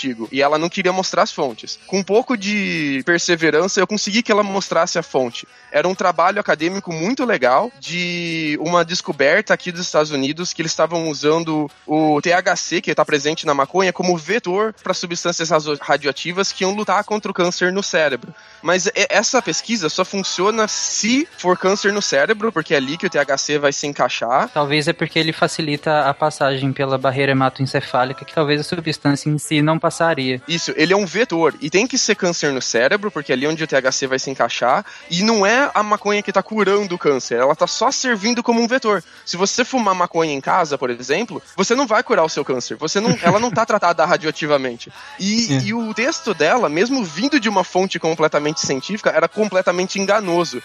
E ela não sabia disso, a autora não sabia desse problema. Ela, ela traduziu de uma maneira porca, do jeito que deu, não leu o trabalho inteiro, só leu o abstrato e já saiu publicando. E eu consegui, com muita luta, com muita, com, com muita conversa ali com ela, que ela revertesse um pouco esse quadro. Mas eu fico pensando quantas vezes a gente não podia ter usado esse ódio que a gente tem pela pseudociência, pra em vez de só ficar reclamando e xingando, em vez de você bater de frente, você conseguir achar uma alternativa paralela. Sabe? Você ser um ninja, você não tenta sair correndo contra uma, metralha, uma metralhadora, entendeu? Isso é importantíssimo, cara. Porque é o seguinte, a gente que tá nessa de tentar levar a divulgação científica para o maior número de pessoas possível, e para quem tá ouvindo que também gostaria de, sabe, divulgar esse- os métodos científicos ou divulgar a ciência de uma forma geral para as pessoas que estão ao seu redor, é, é importante manter, manter em mente o seguinte, você, a maioria das pessoas não vai te dar abertura para você continuar falando, mas não se, é, não se sinta desmotivado, falar, ah, não, não dá certo mesmo. Continua porque as pessoas que você consegue levar a ciência já valem a pena. Um- Uma pessoa que você já conseguiu já vale a pena. E relacionado a isso que, que o Lucas falou, que é o seguinte.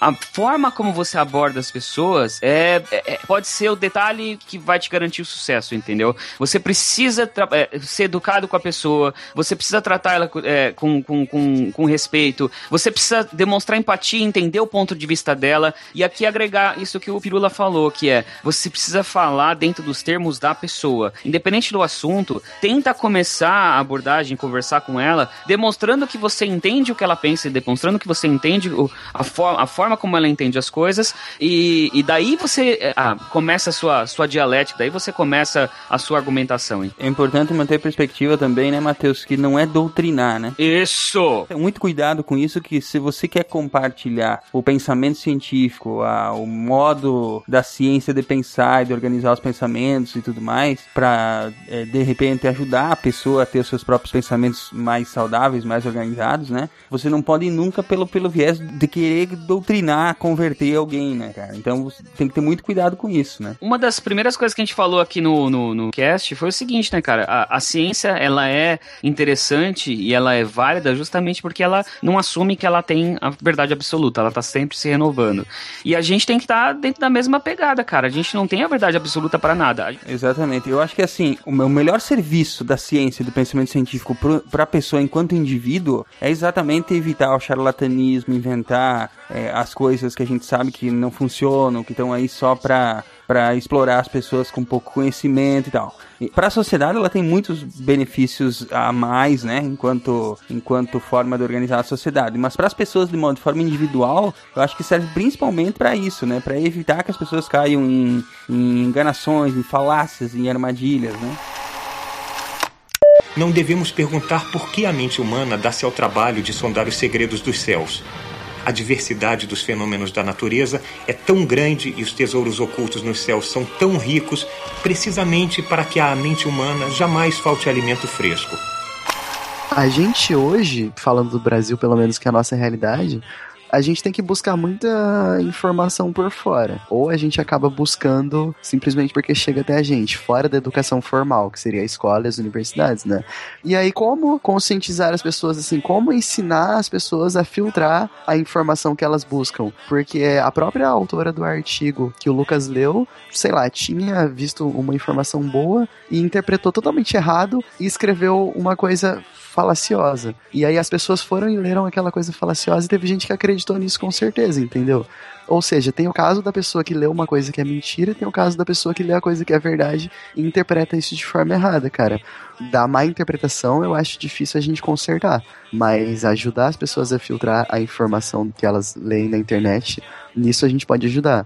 E o interessante é o seguinte: tem alguns desses hoax aí, dessas, dessas, dessas picaretagens, que elas, inclusive, elas prejudicam é, é, voluntariamente, que nem aqueles esquemas de pirâmide lá, do, do, do, do sistema Ponzi lá, é, Herbalife. Quer ficar rico? Pergunte-me como. Isso, é, Telex Fria. Todas essas coisas aí, elas só têm sucesso porque as pessoas não exercitam o, a busca por informação. Acredita que, ah, vou ficar rico, vai lá e compra. Fala, pô, será que se fosse tão fácil ficar rico? Não tava todo mundo tentando ficar rico também? Para as pessoas não caírem na besteira de sair acreditando em tudo, então, eu acho importante a gente fazer duas coisas agora, já que a gente já chegou nessa conclusão geral. A primeira delas é diferenciar ceticismo de chatismo. Ser cético não significa ser chato. O cético não é aquele que desacredita em tudo. Depende do seu círculo social.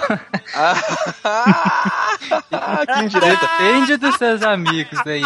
Eu acho que assim, ó, o ceticismo, ele, ele não é não acreditar em tudo. O ceticismo, ele tá no começo do processo e não no final. O cético, ele tira uma conclusão no final, mas ele duvida no começo. O, o cético, ele não acredita no começo e depois ele vai duvidar. Você pode acreditar em coisas. Todo mundo aqui acredita em coisa. Eu acredito que eu tenho uma caneca do Patolino na minha frente agora. Esquizofrenia. Chama-se esquizofrenia. Tem, tem cura. o importante é você duvidar para depois chegar em uma conclusão analisando todas as hipóteses de forma igual. Mas o, o, o ser cético não significa necess necessariamente não acreditar. Você pode ser cético e acreditar, basta duvidar primeiro. E a segunda coisa que eu acho que é importante a gente deixar claro agora aqui é dar munição para essa galera. Então, todo mundo já descobriu aqui que hoax é, é mal para a sociedade, que pseudociência é ruim para a sociedade. Vamos dar munição para essa galera agora. Vamos mostrar para eles como é que eles pegam esse hoax. Vamos, vamos dar as falácias para eles. Vamos mostrar para eles o como funcionam as falácias, porque uma vez que você entende uma falácia e dá um nome para ela, você nunca mais esquece ela. É mágico isso. Parece que você começa a ver ela em todo quanto é lugar. Essa questão das falácias, elas são muito interessantes.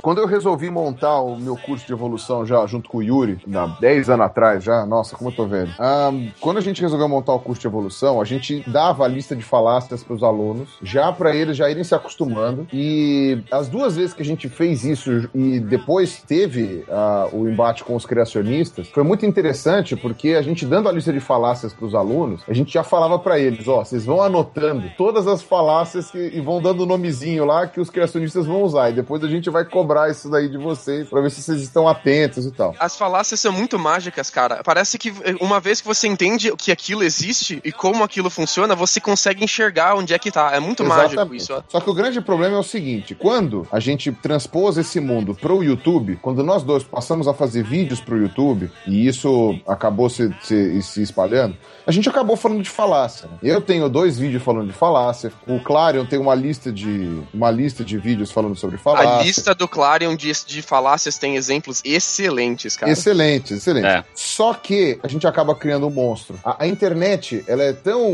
massificadora que ela criou um monstro. O César Tarif, também, o Ceta Neves, ele também tinha algumas falácias no, no canal dele.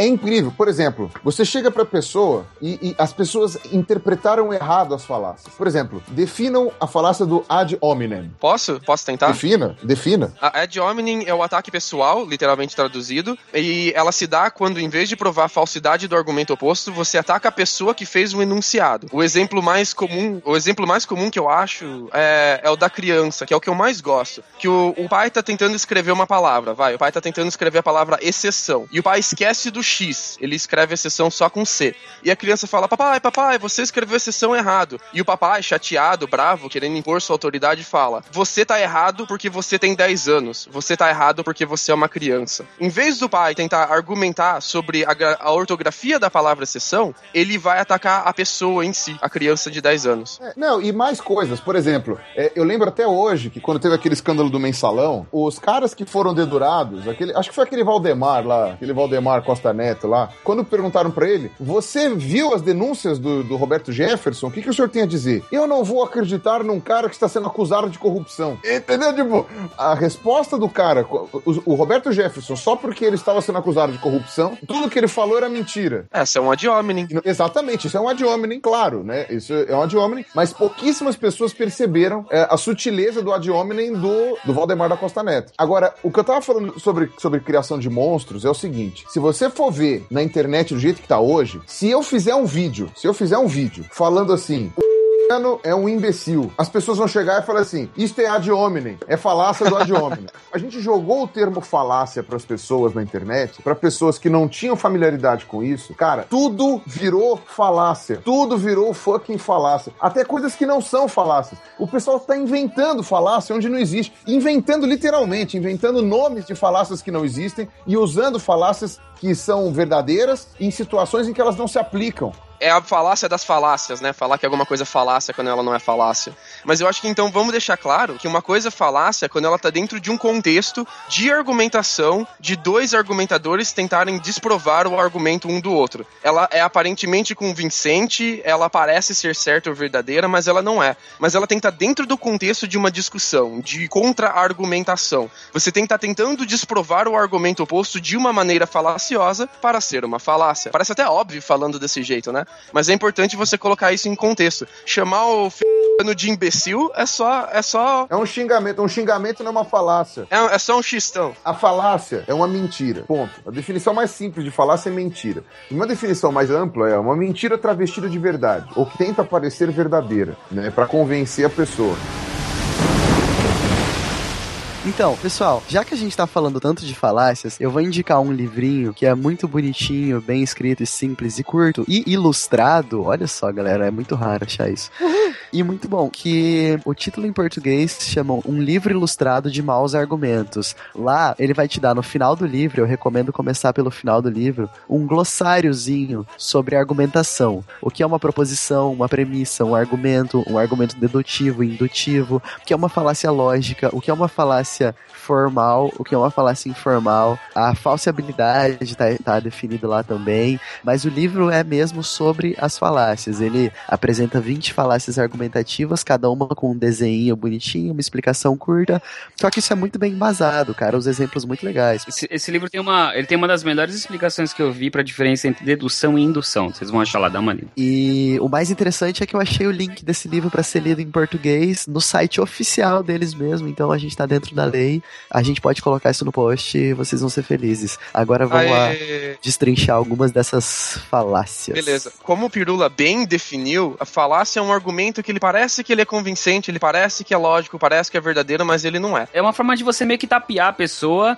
pra Isso. fazer parecer que você tá certo, entendeu? Isso, mas o importante é dizer que nem sempre a pessoa usando a falácia sabe que ela tá usando a falácia. Às vezes ela nem, nem, se- nem sequer percebeu, mas ela tá fazendo isso. A gente já falou aqui do ad hominem, que é o quando você ataca a pessoa em vez de atacar o argumento dela. Tem o apelo à autoridade, que a gente já falou aqui também, que é quando você tenta validar o argumento a partir das qualidades de você mesmo, em vez do argumento em si, você fala, esse argumento é bom porque sou eu falando. Não, nem só isso, mas por exemplo, esse argumento é válido porque apareceu na TV ou saiu na V.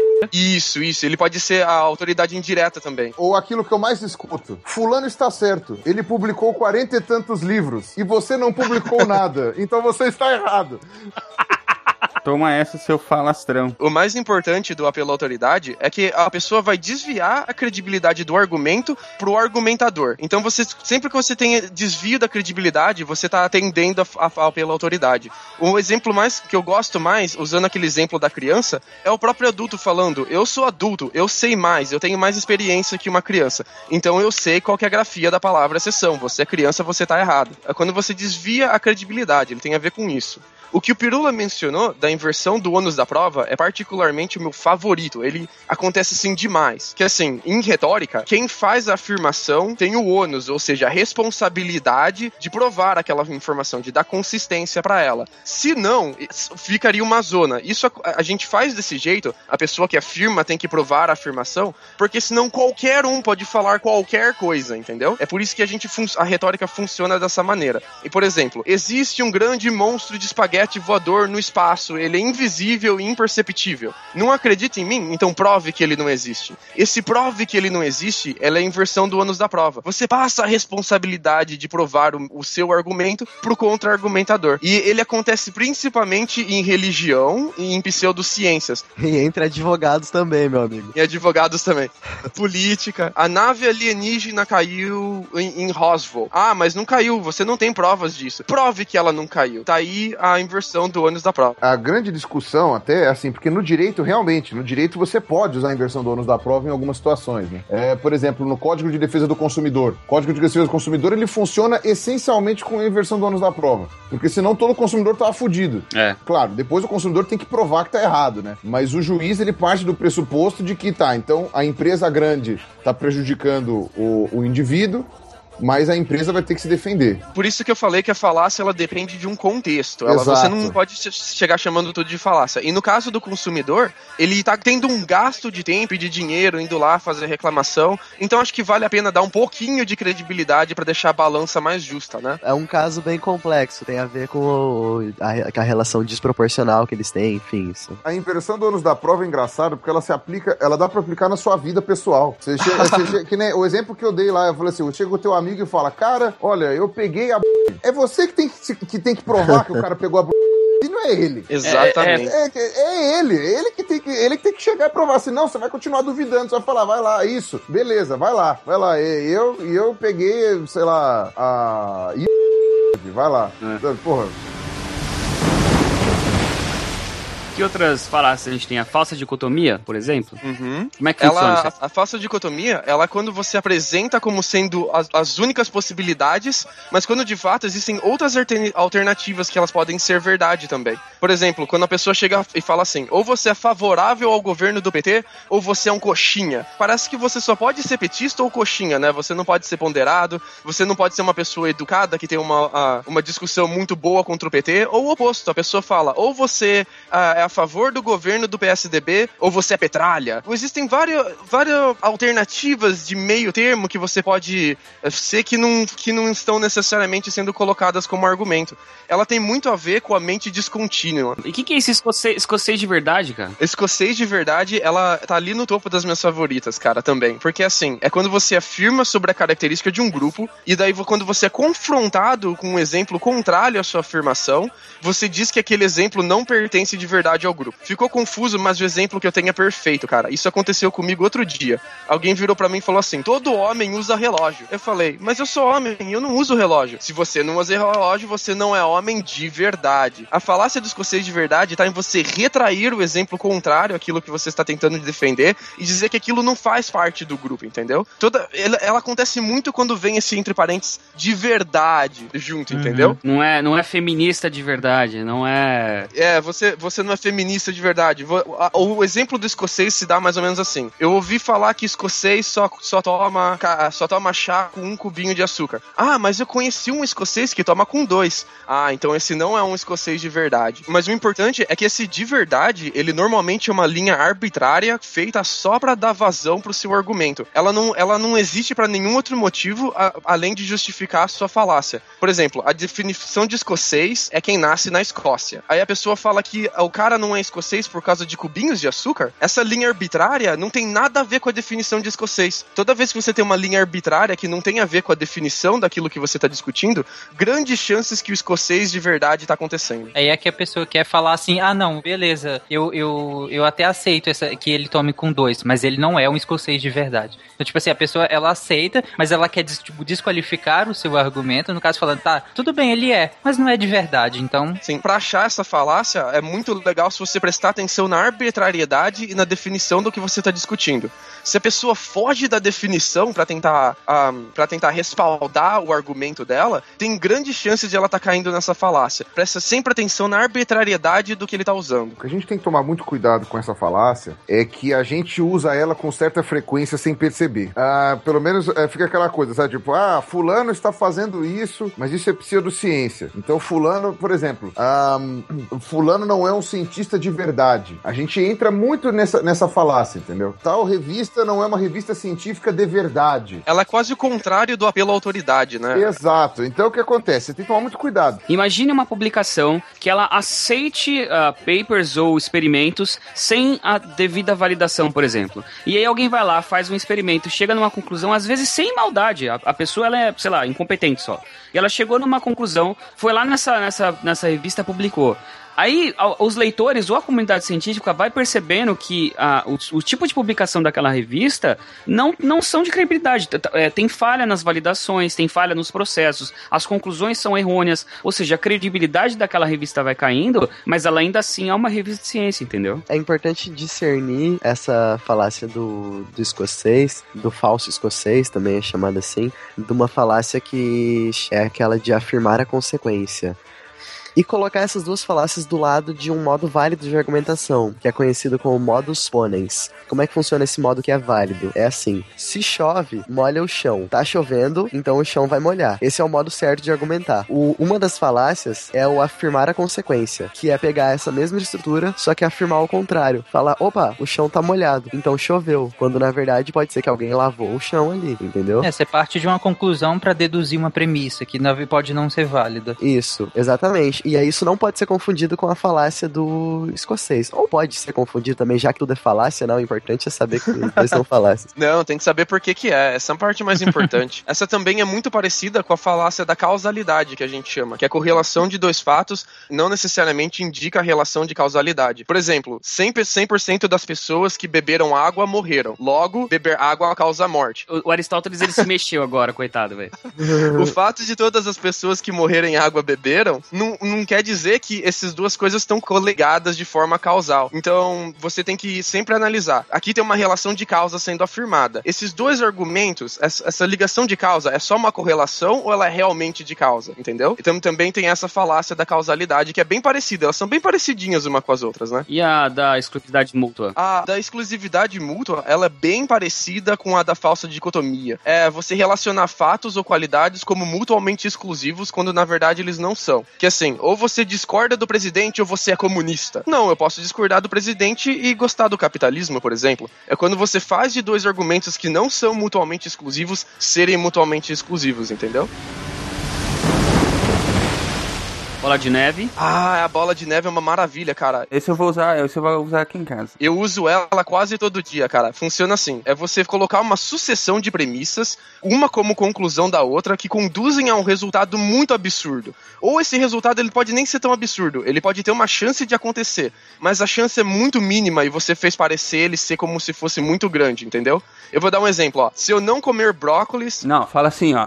Não, calma, começa certo. Fala assim: se a Maria não comer brócolis, Ó, Maria, ó, Maria, tá, escuta, escuta o Bahamut agora, hein? Se você não comer brócolis, seu sistema imunológico vai ficar fraco. Se o seu sistema ficar fraco, você vai pegar a gripe. Se pegar a gripe, ela vai agravar e você pegar pneumonia e você pode morrer. Se você morrer, a doença vai se espalhar no hospital inteiro. Se espalhar no hospital, espalha na cidade. Se espalhar na cidade, vai acabar a comunidade inteira. Então, ou você come o seu brócolis, ou você vai acabar com a humanidade, hein, Maria?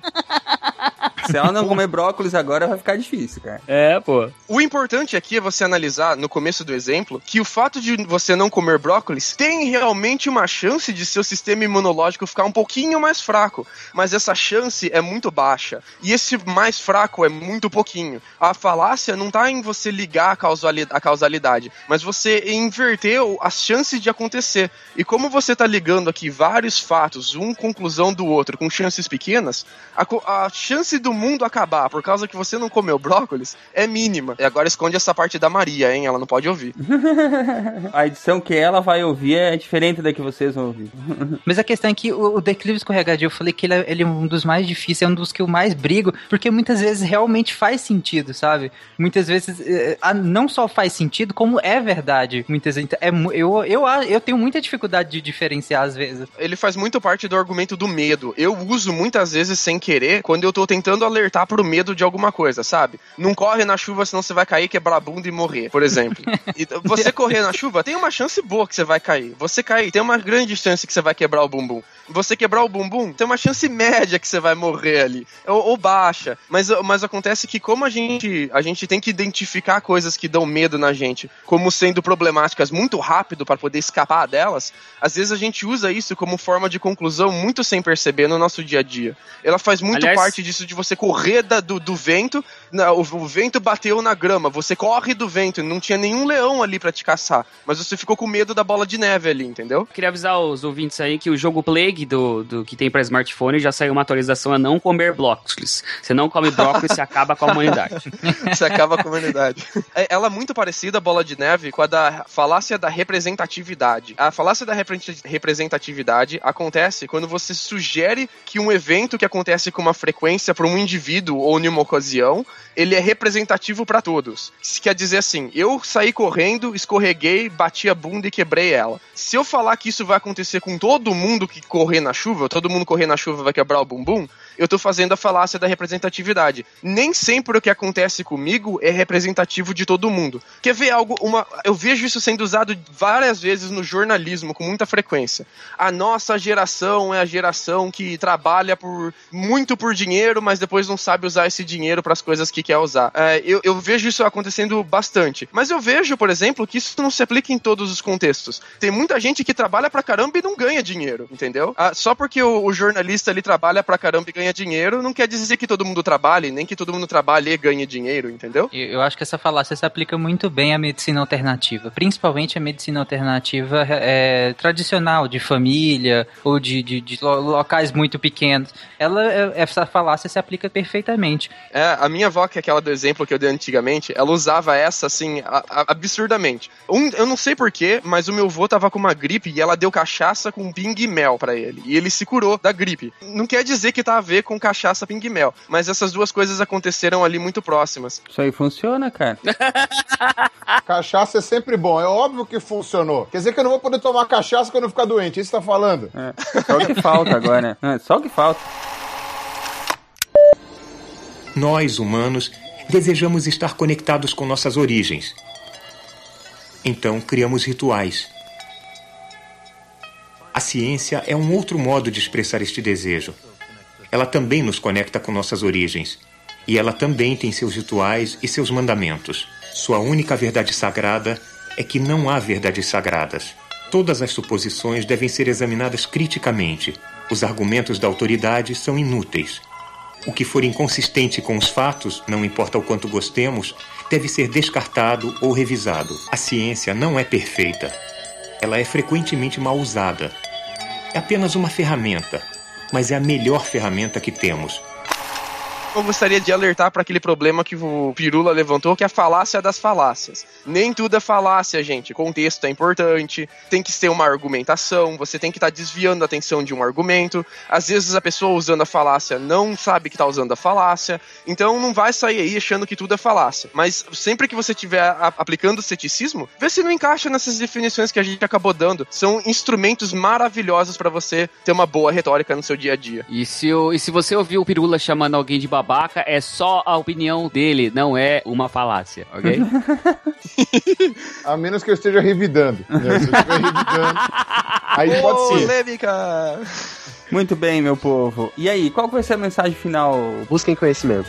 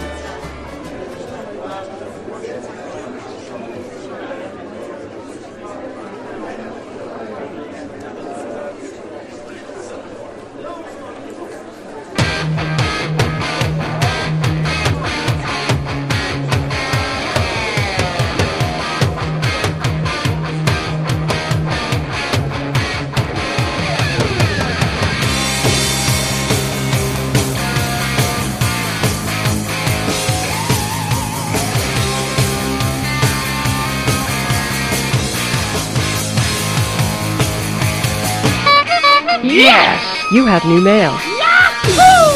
Muito bem, amigos do Pause, bem-vindos ao quadro de recados do SciCast. Juliana, vem cá me ajudar. Juliana, o que temos no quadro de recados para hoje? O quadro de recados está em branco? O que será que aconteceu? É, pois é. Não sei, eu, eu... Tô vendo só um CD aqui grudado com alfinete. Será que esse CD vai rodar? Não sei, não sei. Eu, eu... tá, tá com... Essa letra aqui tá meio esquisita, hein? Tá esquisita. Essa hoje nós vamos tentar uma coisa diferente, inclusive iniciando uma ideia bacana que quem, é, quem trouxe ela à tona foi o Jânio, nosso querido desenhista do SciTunes ele, ele deu a seguinte ideia: por que, que a gente não incentiva todos os ouvintes a fazerem coisas malucas, coisas diferentes, para provar seu amor pelo SciCast? Ó, eu vou fazer as vezes do Marcelo e eu já vou falar dos nudes, né? Gente, moderação aí.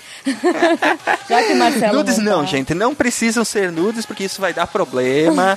não, não, precisa, não precisa ser isso. Mas se você sabe programar, por exemplo, quer fazer um aplicativo, se você sabe desenhar, quer fazer um desenho, se você sabe mixar som, tocar um instrumento, fazer uma música, ou dramatizar a própria leitura do seu e-mail, fique à vontade. Hoje nós vamos mostrar aqui na leitura de e-mails, dos feedbacks, na verdade, uma dramatização que o Lucas fez sobre o podcast passado, sobre as próteses, né? Ele escreveu aí um texto fictício, mesclando ficção com realidade, e dramatizou essa leitura, a gente vai ver ela daqui a pouquinho. Isso é para incentivar que todos vocês participem aí das formas mais criativas.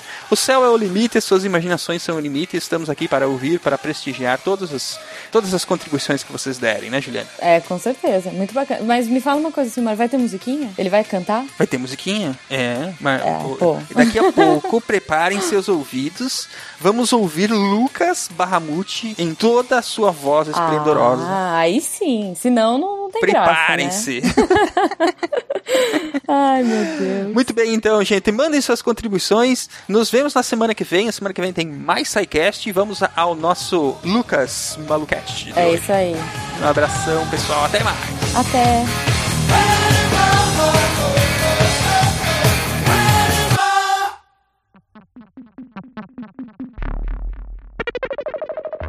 Esta mensagem é confidencial e só pode ser escutada pelos ouvintes do SciCast e pelo Lucas Barramute. Por favor, destrave-a com comando de voz. Nossa, que que é isso? Comando de. Comando não reconhecido. Que? Comando? Mensagem destravar? Mensagem destravada.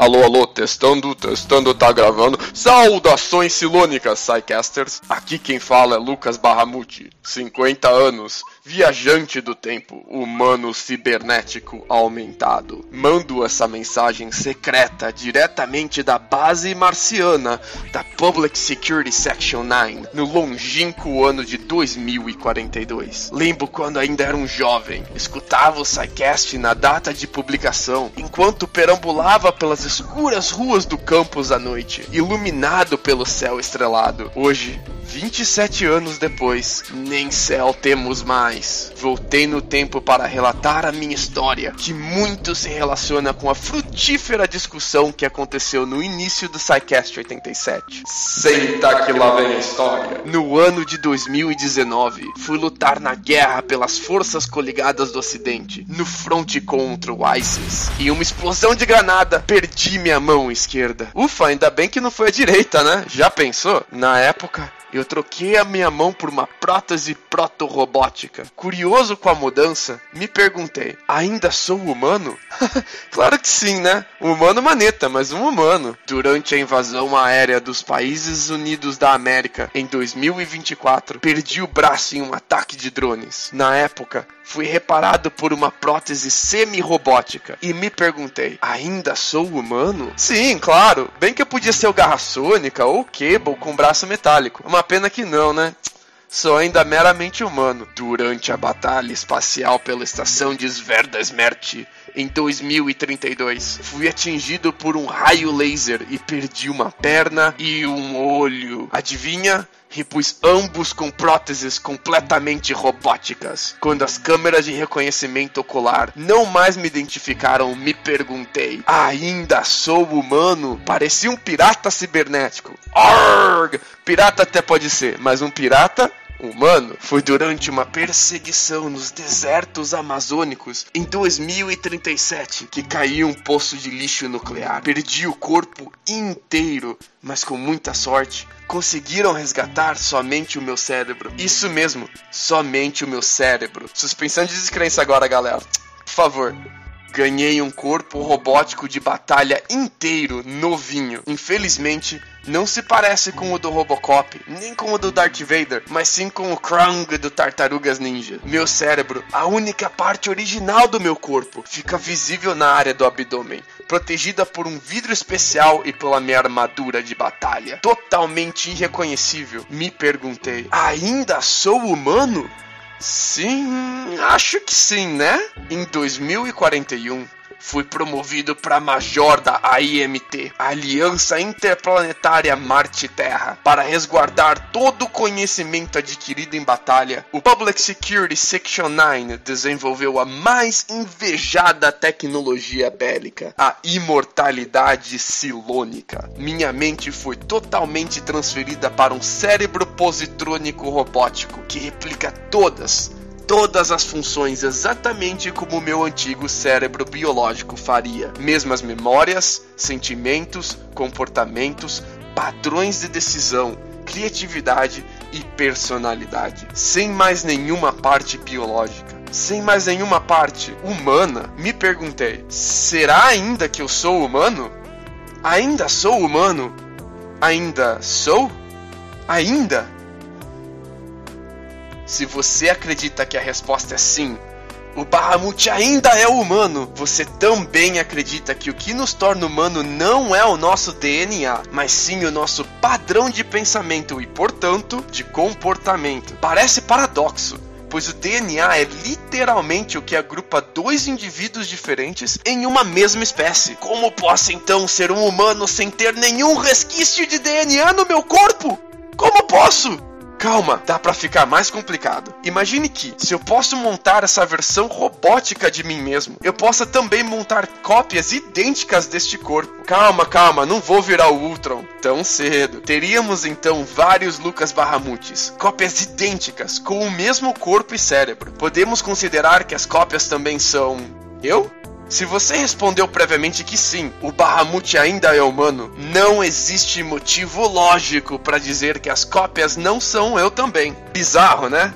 Um Bahamut incomoda muita gente, dois Bahamuts incomodam muito mais. Tô com 50 anos, mas não perdi a mania de cantar. Vou complicar mais ainda. Eba!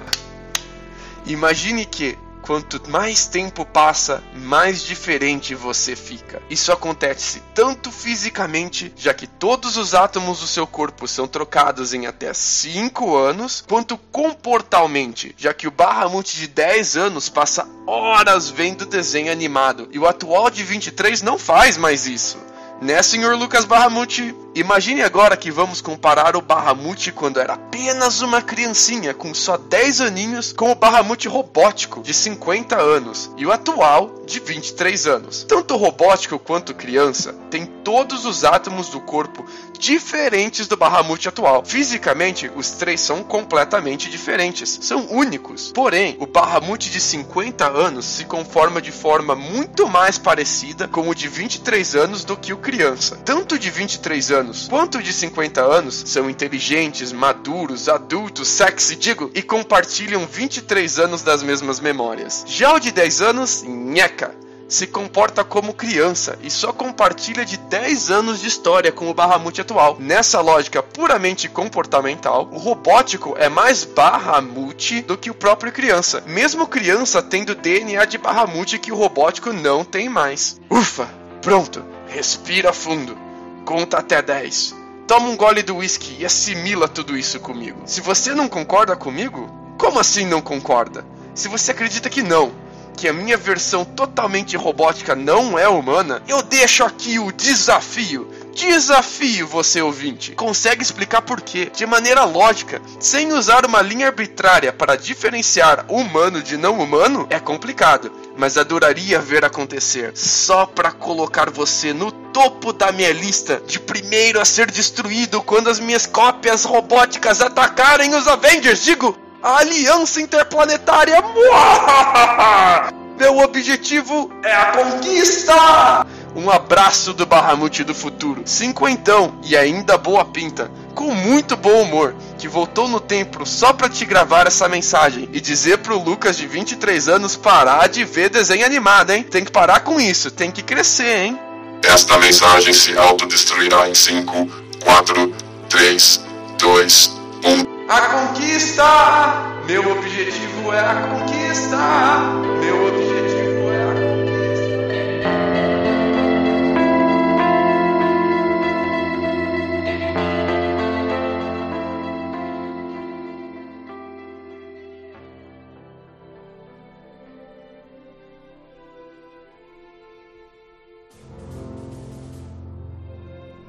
Se a ciência não for divertida, então alguma coisa é errada. Tem que ser divertida, a coisa mais divertida que tem é a ciência.